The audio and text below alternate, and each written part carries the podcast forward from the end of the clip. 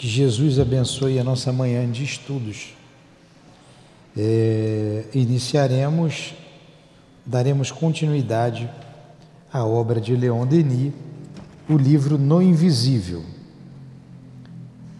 Nos perdoe um pouco mais do tempo, até se ajeitar aqui a.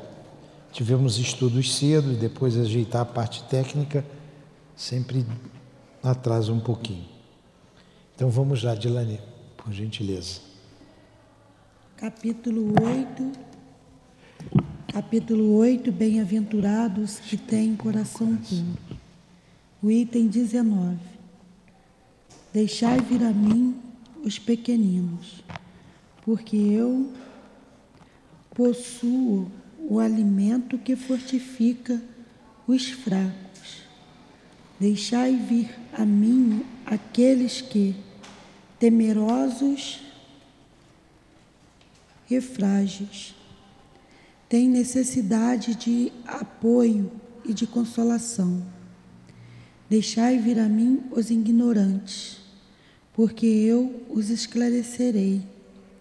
Deixai vir a mim toda, todos aqueles que sofrem, a multidão dos aflitos e dos infelizes. Eu lhes ensinarei o grande remédio para lhe. Eu ensinarei o grande remédio para aliviar os males da vida. O segredo para curar suas feridas. Qual é meu amigo? Qual é, meus amigos, esse bálsamo poderoso que possui tanta virtude esse bálsamo que aplica sobre todas as chagas do coração e consegue curá-las. É o amor e a caridade. Se tiverdes este fogo divino, o que podereis temer? A todos os instantes da vossa vida, direis: Meu Pai, que seja feita a vossa vontade e não a minha. Se vos agradar experimentar-me pela dor e pela tribulação, pelas as tribulações, sede bendito, porque é para o meu bem. Eu o sei, que a vossa mão pesa sobre mim. Se vos agrada, Senhor, ter piedade da vossa frágil criatura dar ao seu coração as alegrias permitidas.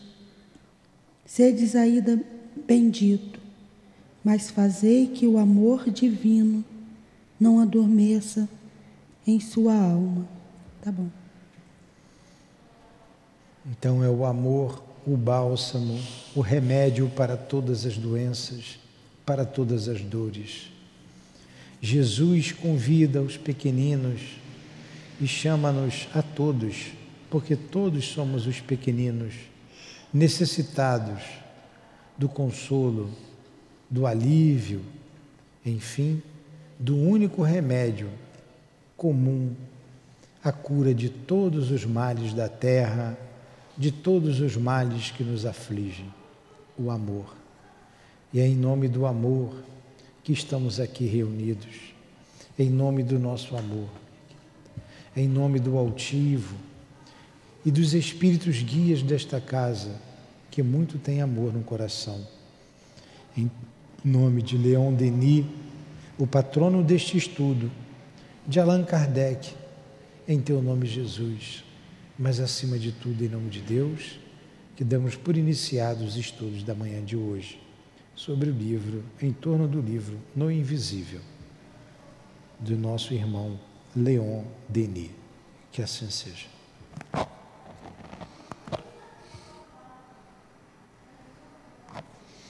Então vamos lá. Estamos estudando, estamos estudando ainda as aparições e materializações de espíritos. Na edição aqui do CELD, a página é a 1, a 325. Página 325. Como se vê no ser humano? Como se vê no ser humano, o pensamento e a vontade influem profundamente sobre o organismo e suas funções.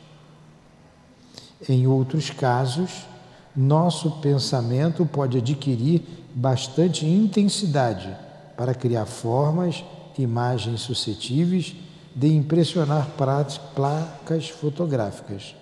Os exemplos são numerosos.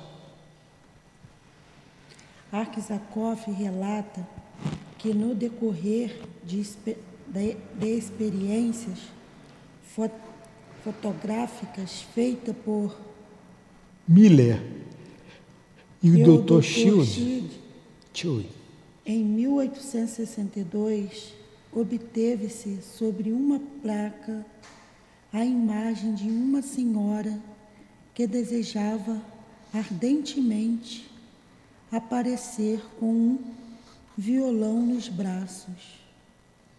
A forma desejada apareceu, desde então, esses casos se multiplicaram. Nas experiências de, de, cadê? De sugestão, criaram-se frequentemente pelo pensamento objetos que, para os sensitivos, possuíam uma existência real e estavam submetidos às leis da ótica. ótica. Não é nem mesmo necessário que a ação seja desejada. Muitas vezes, como nos casos de gravidez, que indicamos o pensamento é inconsciente, é inconsciente e não deixa de produzir menos efeitos muito sensíveis sobre a matéria. Assim como nos vivos exteriorizados que aparecem à distância. Basta que seu pensamento se volte para uma pessoa afastada, para que sua forma se desenhe a visão daquela, de forma a ser facilmente reconhecida. Se o homem pode realizar mentalmente tais efeitos que resultados que resultado o espírito desligado de qualquer entrave carnal não obterá ele cujo pensamento vibra com intensidade bem superior? Então vamos lá. Então o que, que ele diz aqui? Se o homem pode fazer isso, e os espíritos que estão desligados da matéria? Então ele está dizendo que as experiências de fotografias é, feitas, o Aksakoff, Alexandre Aksakoff, no seu livro Animismo e Espiritismo, relata sobre isso. Como, por exemplo, a mulher que queria aparecer a fotografia com um violão nos braços. E ela mentaliza, mentaliza, é pensamento e vontade, vontade firme. Então ela exterioriza e aquilo apareceu na placa fotográfica. Uma, inter, uma interessante, interessante é, experiência. Por isso Leon Denis afirma no seu livro O Problema do Ser e do Destino que o pensamento é criador. O pensamento é criador. Então, quando a gente pensa, a gente cria. André Luiz diz que o pensamento é matéria. Quando você cria e o pensamento se materializa, ele passa a ser matéria. O Criador é quando ele está na mente ainda. E a matéria, como diz André Luiz, é quando ele é já concretizado. E a experiência mostrou que a pessoa pensando firmemente, ela cria. E a máquina fotográfica conseguiu registrar. Interessante isso, né? Eu já vi é, fotografias de, de, de, objetos. Tem, tem nesse livro aqui do Aksakoff, tem ali fotografias do, do pensamento. Algumas pessoas pensando firmemente, ela consegue materializar isso. E a máquina fotográfica consegue captar. Agora, tem que ter fluido. O médium que faz isso, ele tem que ter fluido para isso. Aí, por exemplo, a gente está sempre envolto a espírito. Quantas fotografias a gente bate que não aparece espírito? A grande maioria, se não todas. Pelo menos as minhas todas. Nunca apareceu nenhum espírito atrás das fotografias que eu bati. Mas sempre tem espírito. Mas eu já vi fotografia que o médium bateu e estava o espírito atrás. Então significa que tem que ter algo mais para isso acontecer. Primeiro, a vontade do espírito aparecer. Segundo, um fluido que possibilita essa fotografia. O próprio Allan Kardec falou sobre isso também. Ele colocou na revista Espírita o camarada que tirava lá a fotografia dos espíritos. Só que eu já contei para vocês isso aqui. É, tem um livro chamado O Processo dos Espíritas, que ele enganava. Ele realmente tirava a fotografia dos espíritos. Ele tinha fluido para isso. E tirava. Só que ele começou a cobrar. Aí fez fila na casa dele para tirar fotografia, ele cobrava. Como ele não tinha mais fluido, porque desgasta, há um desgaste fluídico, ele começou a botar uns bonecos lá atrás. Tinha uma conversa antes com a pessoa. Ah, eu queria ver a minha mãezinha se aparecia aqui, como é que ela era? Ele botava um boneco lá atrás, e, aí aparecia atrás da fotografia um boneco feminino, com a idade que a pessoa dizia que o ente que ela queria ver. Aí foi descoberta a fraude, teve lá uma prisão dele, ele foi preso, é um rolo danado lá. Mas isso é possível. O Kardec mesmo falava sobre isso. Tudo bem? Question? Então vamos lá, continua. Não apenas o espírito comandado os elementos, comandada os elementos. Não apenas o espírito comanda os elementos sutis da matéria. De maneira a impressionar a placa sensível. Olha aí que ele está dizendo, que a gente acabou de falar. Não apenas o espírito comanda os elementos sutis da matéria, de maneira a impressionar a placa sensível e os órgãos do vidente, mas, continua, mais aparições visíveis para todos. Ele pode ainda reproduzir. Ele pela pode, vontade. Ele pode ainda produzir pela vontade as, as formas, formas e os costumes que revestiu na terra e que permitem reconhecê-lo. Ainda está com efeito o objetivo essencial dessas manifestações Daí as roupagens, vestimentas, arma e atributos com as quais as aparições se apresentam. Quase sempre esse caso acessório não tem consistência nem duração. Todavia, pode acontecer que o espírito concentre bastante concentre bastante poder para condensar objetos ao ponto de, torna, de torná-los tangíveis e duráveis. Alguns espíritos podem modificar seu aspecto com uma facilidade prodigiosa sobre os próprios olhos dos assistentes. Eis um caso que parece dar, dar razão à hipótese de Arquisakoff, assinalada mais acima. O Sr. Brecht relata que numa sessão de materializações viu-se aparecer o espírito de um rapaz alto, dizendo-se o irmão de uma senhora que ele acompanhava. Esta observou que não podia reconhecê-lo porque só tinha visto quando criança. Pouco a pouco, a figura diminuiu de tamanho até atingir o menino, a do menino que a senhora havia reconhecido.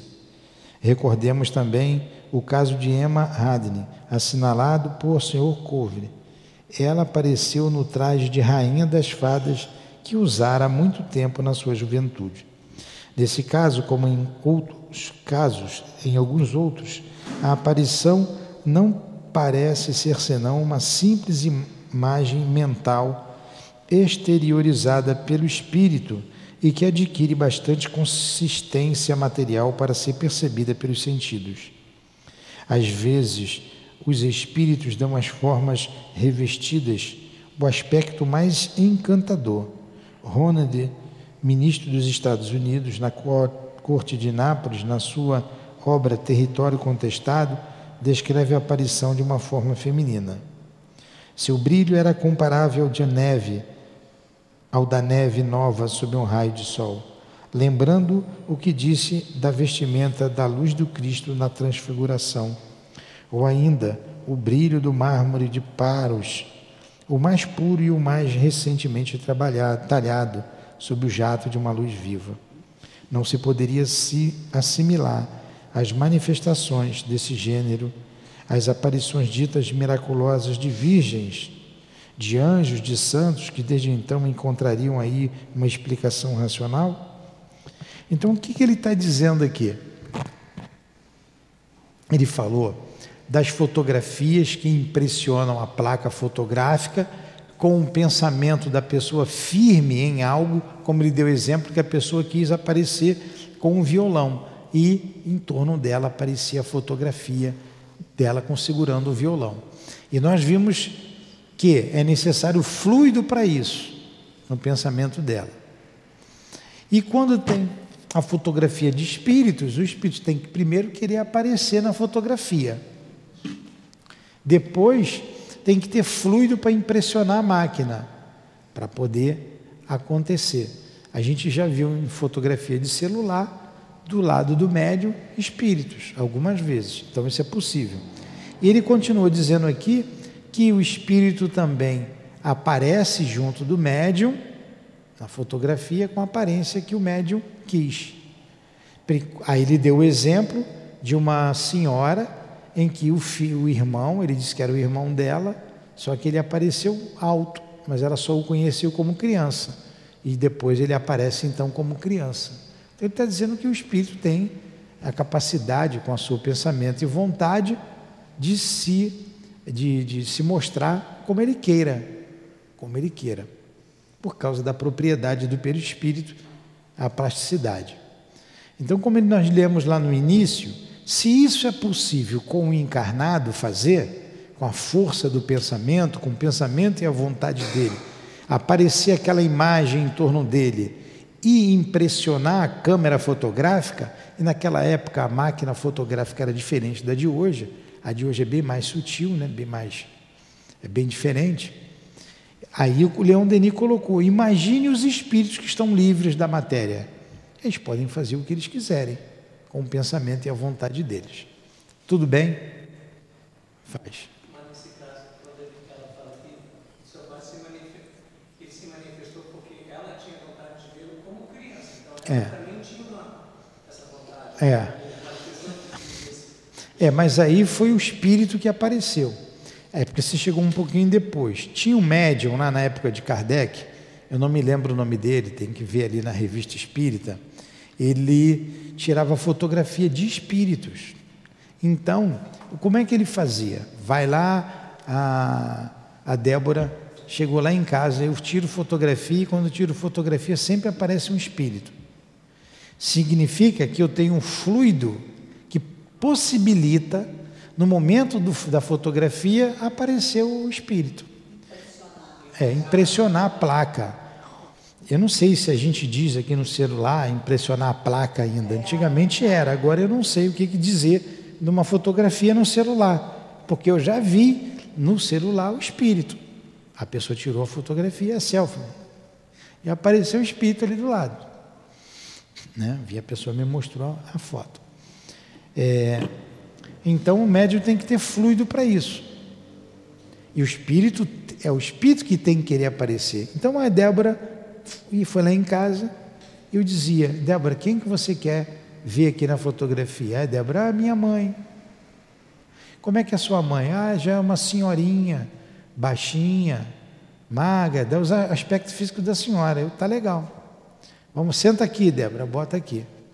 Como eu tinha um fluido, batia a fotografia, aparecia um fio, o espírito ali atrás.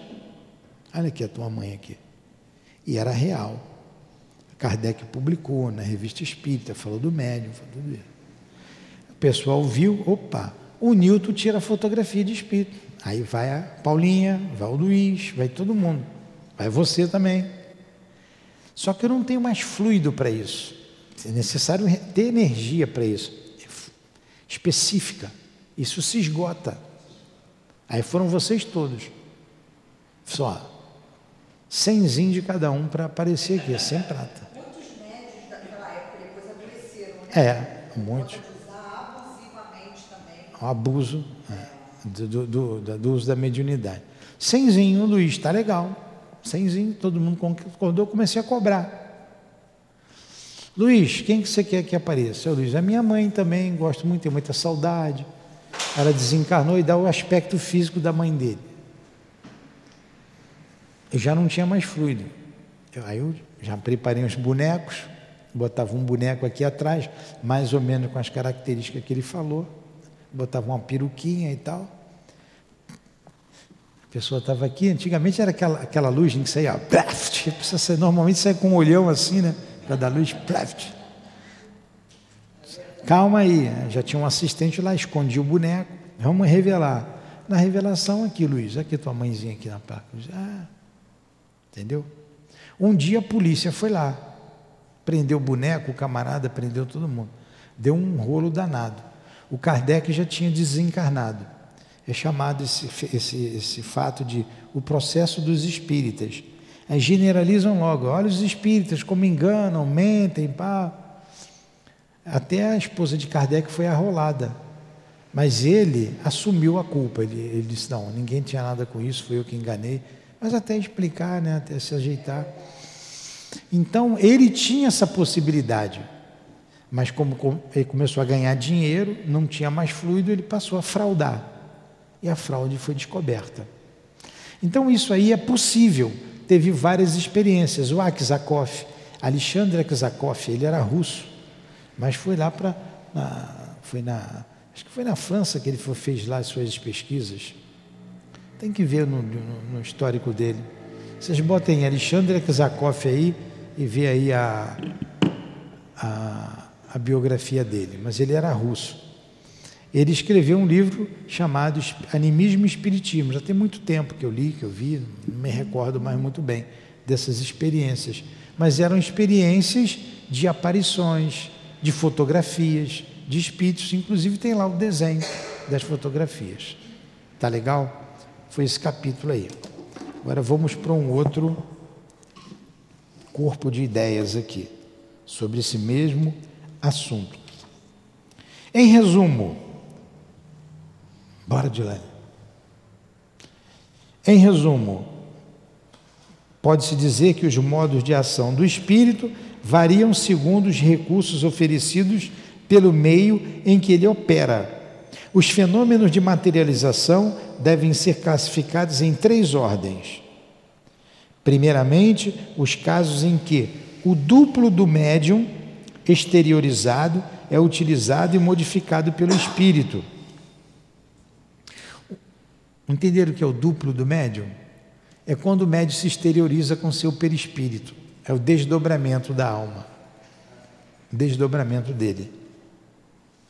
Ao ponto de reproduzir o aspecto que aquele possuía na terra e até os traços de sua fisionomia. O espírito, pela vontade, se reflete, fotografa-se na forma fluídica do médium. É a transfiguração mais ou menos completa, segundo o poder do manifestante. Em algumas experiências também a aparição conservará alguma semelhança com o médium. Em outros casos, o espírito, com o auxílio dos fluidos ambientes, cria formas temporárias que ele anima e dirige do exterior sem incorporar-se, como Aksakoff o observou. Finalmente, há os casos mais numerosos em que o espírito condensa e materializa seu próprio envoltório fluídico, ao ponto de reaparecer tal como era na sua precedente existência terrestre. A materialização seria então uma espécie de reencarnação passageira. Ele usou um termo aqui que a gente sabe que não é, esse reencarnação aí, entre aspas, né? Que é o espírito, por exemplo, o Emmanuel aparece como Públio Lentulus, lá quando ele foi senador romano. Aí tira uma fotografia e aparece a, a, a figura de Públio Lentulus.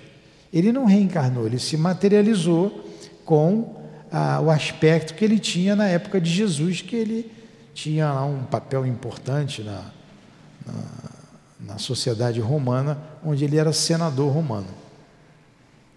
A outra maneira é como se fosse uma transfiguração. O médium se exterioriza, bate uma fotografia e ele. Quanta coisa eles fizeram, né? Quanta, quanta experiência. Se desdobra e ali é tirada a fotografia do médium desdobrado, saindo do corpo. E o outro aspecto que ele colocou aqui, o segundo, era era espírito com auxílio dos fluidos ambientes, criar formas temporárias que ele anime e dirige do exterior. Ele cria outras formas que, como por exemplo, de, de, de objetos, e ali é fotografado, que ele cria exteriormente. O papel dos médiuns difere essencialmente segundo esses casos.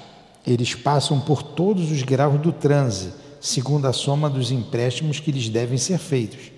Às vezes, até como da senhora Desperrance, a senhora Compton, e o, o empréstimo é total. Em outras circunstâncias, os espíritos trazem consigo quase todos os elementos da materialização e o médium permanece acordado.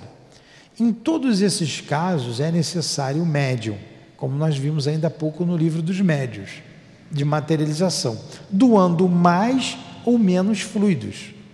Os espíritos usam outros recursos que eles trazem de fora, mas sempre é necessário o uso do fluido do médium para aparição. Tudo bem até aí? A gente está terminando esse capítulo. O estudo das forças em ação desses fenômenos mostra-nos que auxílio pode prestar a música e os cantos. O estudo das forças em ação desses fenômenos mostra-nos que auxílio podem prestar a música e os cantos. Suas vibrações harmônicas facilitam a combinação dos fluidos. No sentido oposto, constatamos a influência desfavorável da luz.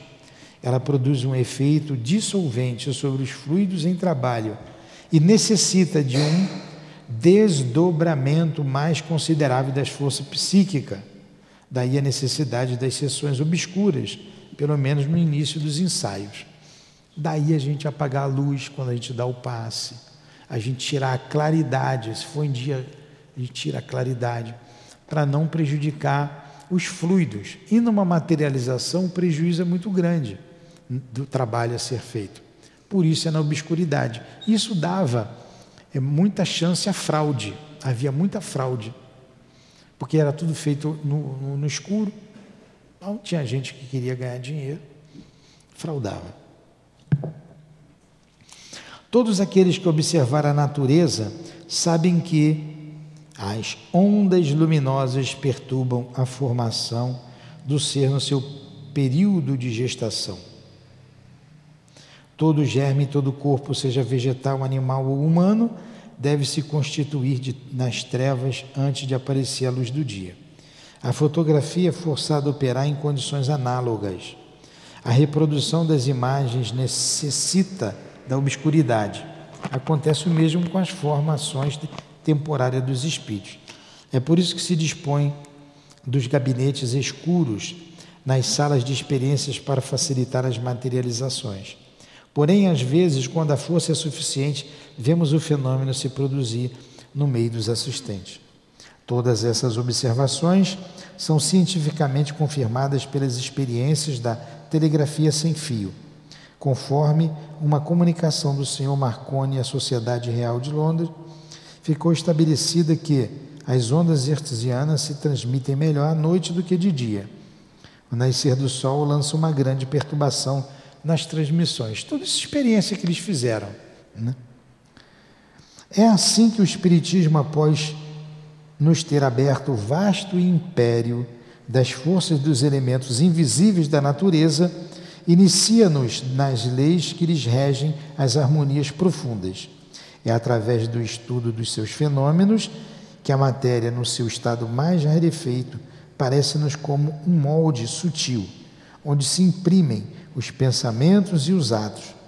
Ao mesmo tempo, ela constitui um imenso reservatório de energias que, vindo a se acrescentar às energias psíquicas, engendram a força para, por excelência, o poder criador, de onde emana o universo nas suas eternas e mutantes manifestações. Enfim, ele resumiu aqui essas experiências de materialização, de materialização e de aparições. Várias experiências foram feitas, é necessária a obscuridade, é necessário sempre o papel do médium. Tudo bem até aí? Eu sei que é um pouco maçante a gente ler tudo isso, mas é necessário. Agora, nós vamos passar para um outro. Entidade dos espíritos. Identidade dos espíritos. Antes, porém, Falta só. antes, porém, da identidade dos espíritos, eu queria ver com vocês, eu vou ler para vocês aqui uma mensagem de um espírito e queria que vocês analisassem.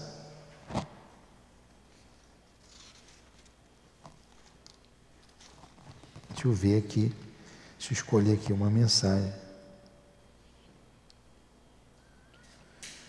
É o capítulo 32 do livro dos médios, 31, achei aqui.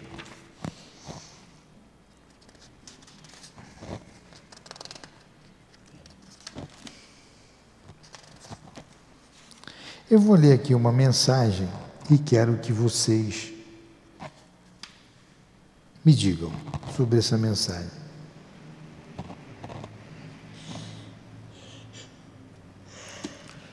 Vocês vão analisar para mim a mensagem. Meus filhos, está no livro dos médios essa mensagem, tá? Não está aí no Leon Denis. Antes da gente entrar na identidade dos espíritos. Vamos supor que eu esteja dando aqui uma mensagem agora como médium, sou eu o médium, e São Vicente de Paulo está falando através de mim. Tá? É São Vicente de Paulo. Se quiserem o altivo também pode. É um espírito bondoso. Altivo está dando uma mensagem e eu vou dar a mensagem para vocês. Meus filhos, nosso mundo material e o mundo espiritual, que ainda bem poucos conhecem, formam como que dois pratos da balança perpétua. Até aqui, nossas religiões, nossas leis, nossos costumes e nossas paixões têm feito descer tanto o prato do mal para elevar o do bem, que se tem visto o mal reinar soberano na terra. Há séculos é sempre a mesma queixa que sai da boca do homem, e a conclusão fatal é a injustiça de Deus. Há até aqueles que chegam à negação da existência de Deus. Vedes tudo aqui e nada lá. Vedes o supérfluo que choca, a necessidade, o ouro que brilha junto da lama, todos os contrastes mais chocantes que deveriam voar, vos provar vossa dupla natureza. De onde virá isto? De quem é a falta? Eis o que deve ser procurado com tranquilidade e imparcialidade. Quando se deseja sinceramente encontrar um bom remédio, achamo-no, acham-no. Pois bem, apesar deste domínio do mal sobre o bem, por vossa própria culpa, por que não vedes o resto seguir direto a linha traçada por Deus? Vedes as estações se desarrumarem? os calores e os frios se chocarem consideravelmente? A luz do sol esquecer-se de iluminar a terra? A terra esquecer do seu seio, no seu seio, os grãos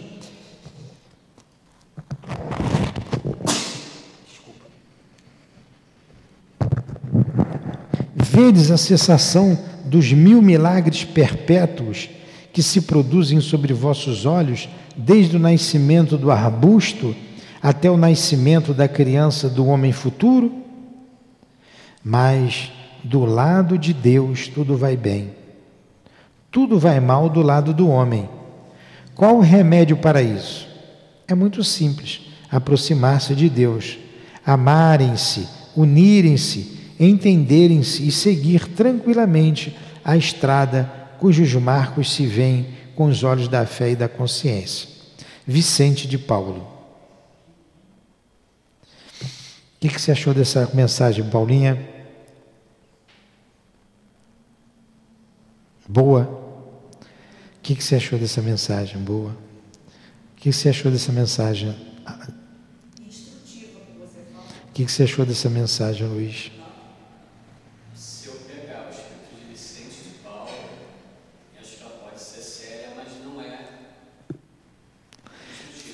Aqui tem um monte de erro. É, pra... Tem um monte de, de, besteira aqui nesse meio. Tem nada a ver com Eu, Diminui só um pouco, porque está muito eco. Diminui um pouco. Está encostado no rosto. Diminui, diminui, diminui. Aí, tá bom. É, melhorou? Pode diminuir um pouquinho mais, né? Só um pouquinho. Isso. Olha só, vocês não prestaram atenção na mensagem. Quando eu falei Vicente de Paulo, vocês, pô, a mensagem é boa. Tem. Pode ser um título também. Então, se é uma mensagem de uma pessoa, como é que pode, pode ser? Tá, eu posso ler uma outra aqui de Jesus Cristo. Tem uma outra do Espírito de Verdade. Tem uma de Napoleão Bonaparte. Vocês não conheceram Napoleão Bonaparte. Mas se vocês verem a mensagem, não é uma mensagem instrutiva. Vamos pegar aqui um erro aqui logo, de cara, aqui no início. Ó. Essa é uma mensagem truncada. Truncada, não é uma mensagem clara. Logo no início ele diz assim, ó: há séculos é, é sempre a mesma queixa que sai da boca do homem e a conclusão fatal é a injustiça de Deus. Há séculos é sempre a mesma queixa que sai da boca do homem e a conclusão fatal é a injustiça de Deus. É o que o homem diz. Há até aqueles que chegam à negação da existência de Deus. Vedes tudo aqui e nada lá.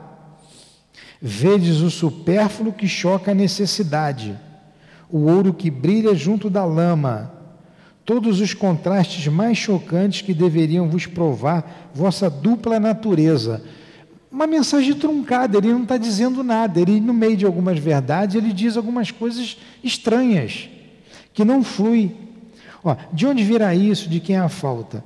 Ele começa bem, meus filhos, nosso mundo material e o mundo espiritual, que ainda bem pouco conhece, formam como que dois pratos da balança perpétua. Aí já dá para ver que não é um espírito. Isso aqui é estranho, olha só.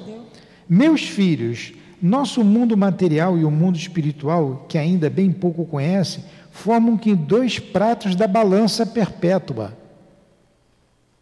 Pô, dois pratos da balança perpétua, o que, que ele está querendo dizer com isso? a gente está sempre oscilando entre, entre, achar que só existe um mundo material e que só existe um mundo espiritual. Mas Na verdade, não. Então a gente tende a ser Não queira, não queira explicar o inexplicável.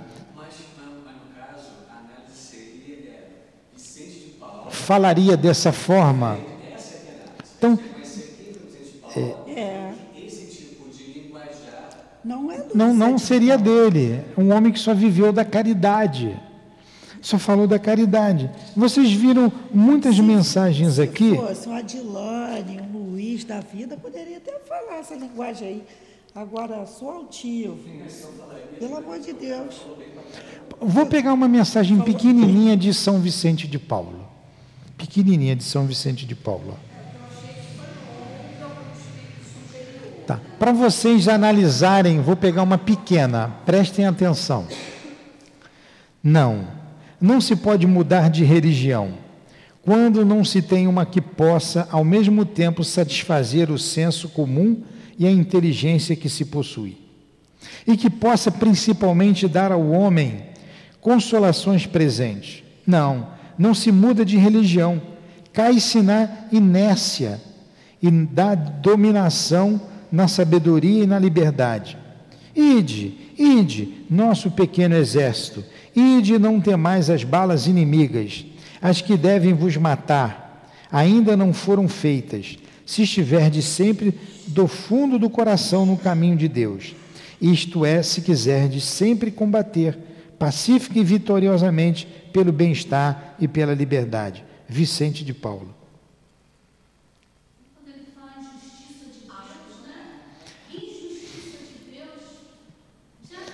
Vou, vou, pegar, vou pegar a nota de Kardec analisando essa mensagem, pequenininha também.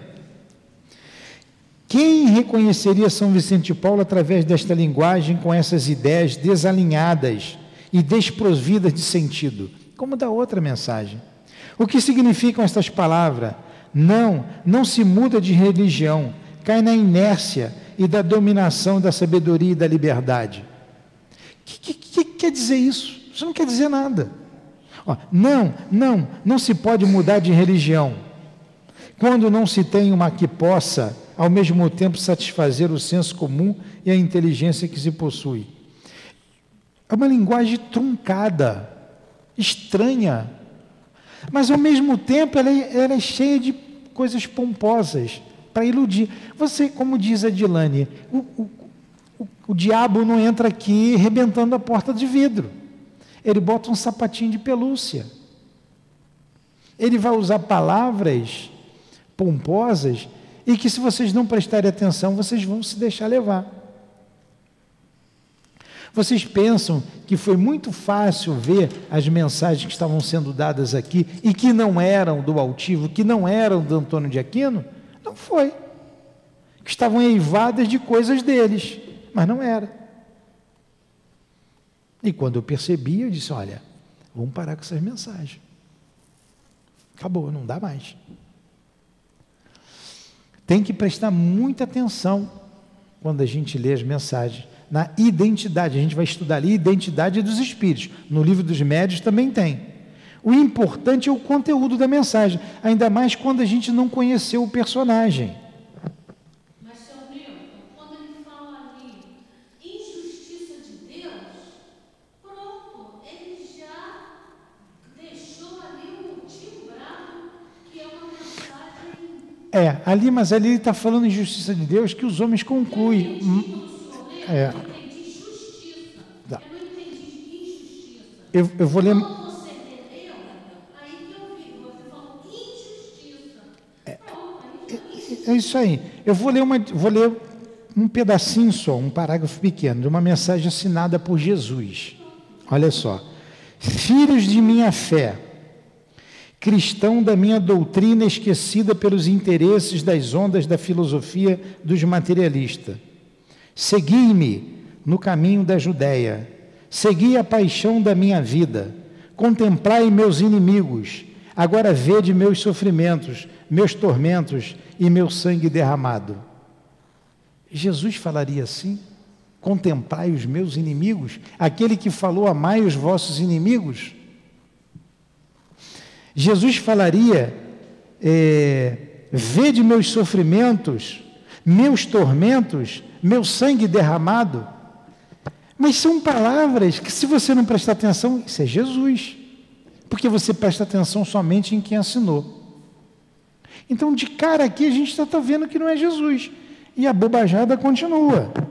Filhos espiritualistas da minha nova doutrina, ficai prontos para suportar, para afrontar as ondas da adversidade, os sarcasmos dos vossos inimigos a fé caminhará incessantemente, seguindo a vossa estrela, que vos conduzirá ao caminho da felicidade eterna, assim como a estrela conduziu pela fé os magos do Oriente à manjedoura.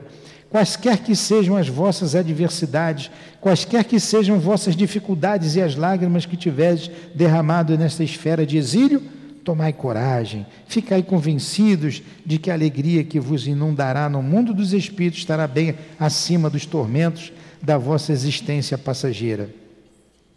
O vale de lágrimas é um vale que deve desaparecer para dar lugar à brilhante estada da alegria, da fraternidade, da união, onde chegareis pela vossa boa obediência à santa revelação.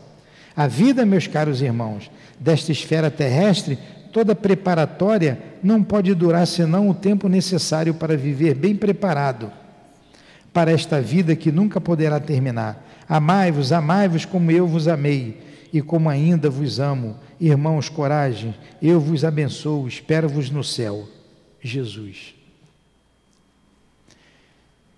Isso foi mensagem de Jesus? Era assim que Jesus se expressava? Vocês estão vendo como é que é sutil?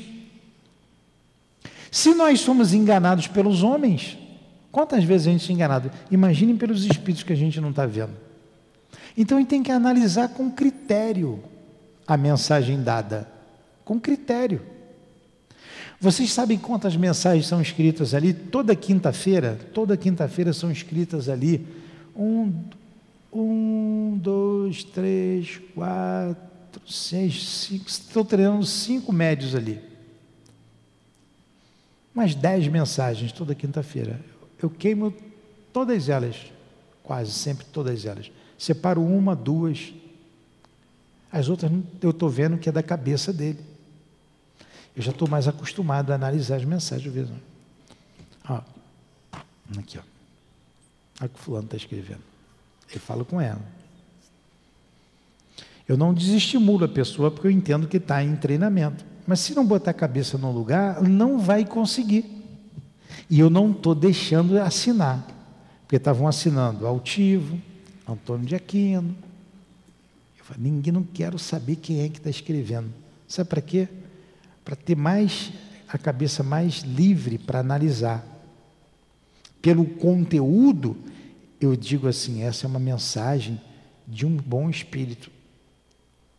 Não, isso aqui não serve. Eu já não li mensagem nossa ali aqui?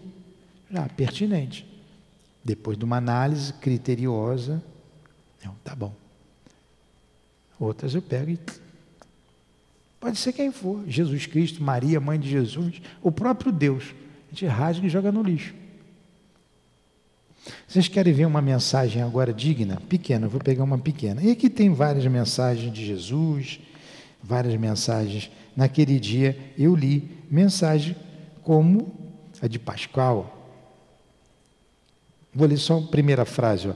Quando quiserdes resolver as, receber as comunicações dos bons espíritos, importa que vos prepareis para este fervor, através do recolhimento e pelas puras intenções e o desejo de fazer o bem, tendo em vista o progresso geral. Olha como ele começou a mensagem. Dizendo que se a gente quiser receber mensagem dos bons espíritos, a gente precisa ter recolhimento, ter puras intenções e ter como objetivo geral, o, e tendo como visto o progresso geral. Diferente de como começou Jesus aqui, filhos de minha fé, cristão da minha doutrina esquecida pelos interesses das ondas da filosofia materialista. Que mensagem esquisita para ser de Jesus, pô. Não é estranho? É no mínimo estranho, ainda mais quando assina Jesus, que é um nome que tem um peso. Então, como que eu vou identificar os espíritos? Eu tenho que prestar atenção. Se chegar arrebentando, você logo sabe que não é. Mas o diabo não chega arrebentando, como diz a outra, né? Ele chega de mansinho. Ele bota um sapatinho de pelúcia, né, Dilane? E você nem escuta o barulho dele. Você não vê nem a patinha dele. Você tem que estar vivo. Opa, tem alguma coisa estranha aí. Fulano, me ajuda aqui. Vem cá, Débora. Vamos analisar comigo. Lê você. Lê você, lê você. Vamos ver, tem alguma coisa estranha. Eu, antes de passar a mensagem aqui, eu analisei. Achei pertinente, achei interessante. Dei mais três pessoas para lerem. O que, que vocês acharam? Tudo a ver assim com o momento. Eu não estou vendo nada demais. Então, então, vamos ler que é interessante para os médios. Ele mandou passar para os médios. Então vamos ler. A gente vem ler. Agora, eu tenho visto outras ali que tem coisa do espírito, mas tem muita coisa da cabeça do médium. Aí sai tudo truncado. O médium não está com má intenção, mas ele não está conseguindo pegar a ideia do espírito guia. Aí pega a ideia de um, pega a ideia do outro, do outro, pega o que está na cabeça dele, pega o que ele já leu, o que ele sabe. Aí fica um pandemônio. O que, a gente faz com a mensagem? Queima, queima, queima. Cada nomezinho daquele que está na sala ali, a gente pega papel por papel e analisa o endereço de cada um que vocês botam ali. Oh, isso aqui precisa. Isso aqui precisa de atendimento. Esse precisa. Na verdade, todos precisam. Esse precisa mais. Separei, separamos ali dez papéis. Pega o restante, vai queimar. O espírito vai e diz: ó, pega esse e só pega esse. Ele vai, ele tem a análise dele, o critério dele, a visão que eu não tenho, que ela não tem, que nós não temos. E vai para o atendimento. Então a gente tem que estar muito atento a tudo isso, porque mexer com o mundo espiritual, identificar os espíritos, não é uma coisa tão simples. É, principalmente quando a gente não conhece o espírito, quando a gente não conviveu com ele. Ah, se a tua mãe der uma mensagem aqui, você vai saber se é da tua mãe ou não. Ele vai colocar coisas para dizer que ela é a sua mãe. Mas eu não conheço a sua mãe. Você conhece, você vai dizer, não, essa aqui é a minha mãe mesmo. Entenderam? Aí quando a gente é uma mensagem dirigida ao público, falar da mãe do Luiz é uma mensagem de ordem particular, é para ele. Ele é que vai dizer, essa aqui é minha mãe. Não, não é minha mãe. Como o Chico fazia lá dava mensagem para atender lá, era de filho, era de mãe, era de pai, né? De noivo, de noiva, e dava. E por uma particularidade qualquer, aquela pessoa identificava aquela mensagem como sendo do ente querido. Ah, essa mensagem é do fulano. E o Chico tinha uma característica, algumas vezes ele escrevia com a letra do fulano. Essa letra aqui é a do fulano. Isso aqui é o fulano que escreveu. Não é? É o fulano. Agora, quem não acredita, o descrente não vai acreditar em nada. Como tem uma mensagem ali no céu e inferno, que a menina pede lá do seu ente querido,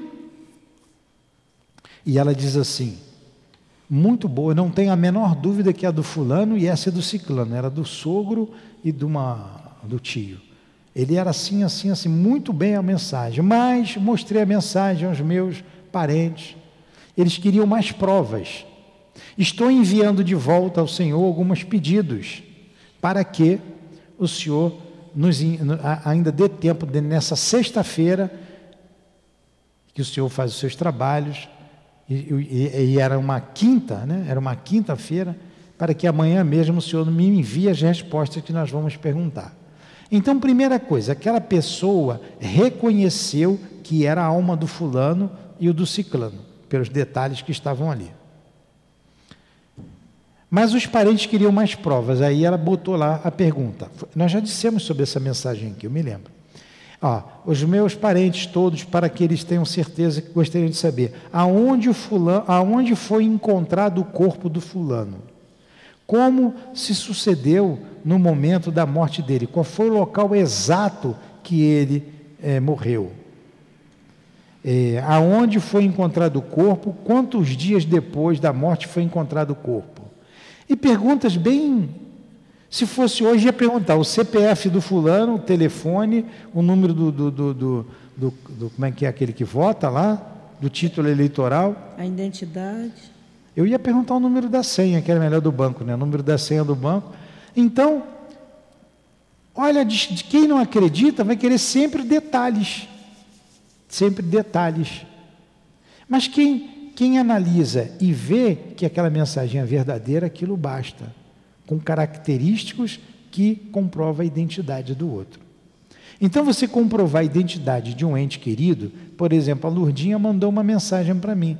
Eu sei identificá-la. Provavelmente vocês não, mas eu sei. Convivi com ela a vida inteira. 40 anos junto, então sei.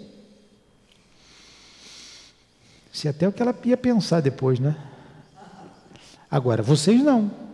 Agora, se for uma mensagem aqui do Antônio de Aquino, vocês não conheceram Antônio de Aquino, mas nós conhecemos Antônio de Aquino através da mensagem que ele dava através do altivo. Um espírito bondoso, uma mensagem sempre instrutiva, pertinente. Então, vou analisar Antônio de Aquino. Se falar abobrinha, eu vou saber, esse não é Antônio de Aquino. Ou esse não é o doutor Erma. A gente sabe as características deles, por causa do médium, que era o altivo. Mas se a gente não conhece, vamos supor o doutor Bezerra de Menezes, eu vou analisar. Ah, é o doutor Bezerra. Isso aqui não, não, isso aqui não é. O que eu conheço do doutor Bezerra, que ele é um, um homem, era, sempre foi um homem muito bondoso, é um espírito bondoso, ajuda os doentes. Ele não falaria isso. Ou é o doutor Bezerra de Menezes. Entenderam? E se ela não tiver um nome, não importa, a mensagem é boa ou ela não é. Eu gosto de dizer uma mensagem que tem no livro, no livro O Evangelho segundo o Espiritismo, que no final, é que eu não me lembro de qual, a, a Eliné que guardou, que eu sempre falo. No final ele assina assim: José, um espírito protetor. Aí eu digo, ó, quem assinou foi o Zé. Quem é o Zé? Lá está José. José é Zé, né? Cadê? Quem é o Zé? Agora, olha a mensagem que está ali no, no Evangelho. Então, o que importa é o conteúdo. Se ela é uma mensagem boa ou não, pertinente ou não. O nome não importa. Você pode usar o nome e não significa nada. Volto a dizer para vocês: quem é o Zé? Está no Evangelho. Quem tiver com o Evangelho, procurar José é um espírito protetor. Acho que se botar na internet, botar José é um espírito protetor, aí vai vir a mensagem aí. Entenderam isso? Então, a gente fez um preparativo para entrar no capítulo 21. Antes de você entrar no capítulo aí, deixa eu per perguntar uma coisa ao senhor. Bota no microfone. Não, não é para o microfone, é para o senhor. É, o senhor pergunta, tem uma pergunta ali que ela está perguntando, naquilo que o senhor estava falando dos fluidos, fluido aqui, está perguntando que quantidade de espírito que isso pode de fluido que isso pode acontecer, do fenômeno aparecer. Que quantidade ah, de não espírito? Não dá para saber. Como que o médium pode ter esses fluidos? Como é que é? Só só a quantidade de fluido que o médium tem, como é que a gente vai saber? É a quantidade necessária para fazer a materialização. A quantidade necessária. Agora, que quantidade é necessária? Tem médio que tem mais fluidos, tem outros que tem menos fluidos. Então a gente vê o Peixotinho, por exemplo, fazendo materializações espetaculares. A, aquela médium que fazia materialização com William Crookes, a Kate King. O espírito se materializava, onde ele cortava cabelo, vestido, unha. Então era um médico que tinha muito fluido para fazer aquela experiência. Agora, a quantidade a gente não sabe, não tem como mensurar isso. Tem médicos com mais capacidade, outros com menos capacidade. Tá? Para movimentar as mesas, é o mesmo princípio. O médium tem que ser de é. E quando o médium se esgota, o fenômeno desaparece. Tá? Então, a gente fez um preâmbulo aí. Achou José um espírito protetor? Achou Andradas? Qual é a mensagem que está aí? Sim, mas qual é o capítulo? A fé remove montanhas? Me dá o Evangelho, por favor. Não, né? Tá, qual é o capítulo? Vai lá no final, o capítulo tal. Acho que a fé remove montanhas, não é?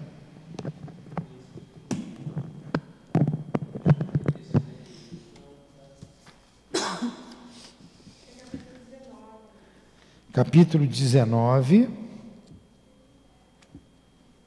item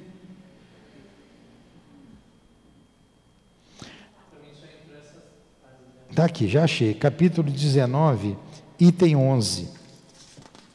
O capítulo 19, item 11, tem a instrução, instruções dos Espíritos. A fé, mãe da esperança e da caridade. Aí ele começa. A fé, para ser proveitosa, deve ser ativa, não deve adormecer. Mãe de todas as virtudes que conduzem a Deus, ela deve velar atentamente pelo desenvolvimento das filhas que gerou. A esperança e a caridade são uma consequência da fé. Ele continua nessa mensagem belíssima e no final ele assina: José, um espírito protetor. Quem foi o Zé?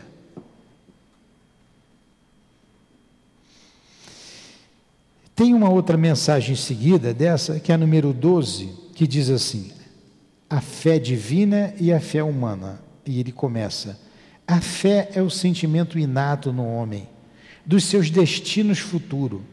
É a consciência que ele tem das faculdades imensas cujo germe foi depositado em si. A princípio, em estado latente, e ele continua aqui falando da fé humana e da fé divina. Sabe quem assina no final da mensagem? Um espírito protetor, em 1863. Quem é esse espírito protetor? Que no século XIX assinou uma mensagem. Um espírito que assinou a mensagem no século XIX, que nem nome tem, mas está aqui no Evangelho, no capítulo da fé, no capítulo 19. O que, que importa? O conteúdo, o que ele diz. Entendeu? Pelo conteúdo, você vai dizer se esse espírito é bom ou não. Eu boto o ouvido ali, tem um monte de gente contando piada, rindo, dando gargalhada, eu não preciso saber quem está lá, mas eu vou concluir. É um grupo de gente debochada, mal educada, estão falando alto, estão dando gargalhada, estão contando piada, não é? No mínimo, gente debochada e mal educada. Não preciso saber quem está lá. Mas se tem alguém de lá ouvindo o que a gente está falando aqui, o que, que eles vão dizer? Esse pessoal está estudando, é um pessoal sério, está analisando umas coisas interessantes sobre mensagem, não é? É simples. Aí ele, vamos, nós vamos parar por cada hora, mas ele vai começar aqui o capítulo 21, mas vocês vão lembrar de tudo isso que eu falei semana que vem, para a gente começar aqui a identidade dos espíritos. Tem esse capítulo também no livro dos médiuns, e ele não é, como vocês viram, não é simples assim a gente identificar os espíritos. Tá ok? Então vamos fazer a nossa prece. Dia 30 de, de agosto. Semana que vem a gente entra nesse capítulo.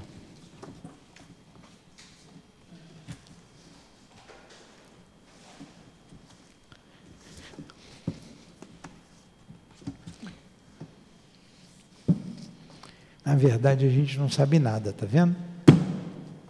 Nem começamos o capítulo da. Só sei que nada sei. Quem disse isso? Eu só sei que nada sei. Então, semana que vem a gente. É, a semana que vem a gente começa aqui na identidade dos espíritos. Então vamos fazer a nossa prece. Vai, Dilane, faz a prece. Tem, pode fazer. Amado Jesus, muito obrigado. Amigos espirituais, Leon Denis, muito obrigado. O estudo foi muito bom para o esclarecimento das nossas mentes, abrindo a nossa alma para o mundo espiritual, a cada dia nos reconhecendo fixando o conceito de que somos espíritos imortais e reconhecendo essa essa natureza nossa e pensando já como espíritos muitas vezes em nossas vidas nas decisões que devemos tomar. E agradecemos então aos guias desta casa, a esta casa que nos proporciona esses esclarecimentos, como agradecemos muito a Allan Kardec, a Leon Denis. Que Deus abençoe o nosso esforço, que Deus abençoe a nossa casa, Deus abençoe a esses espíritos bondosos que tanto têm feito por nós. Que seja então em nome do nosso querido irmão Baltivo, dos espíritos que guiam o SEAP, em nome do amor, do nosso amor. Em nome de Leon Denis, de Allan Kardec, em teu nome, Jesus. Mas acima de tudo, em nome de Deus, encerramos os estudos da manhã de hoje, aqui no SEAP. Que assim seja. Graças a Deus.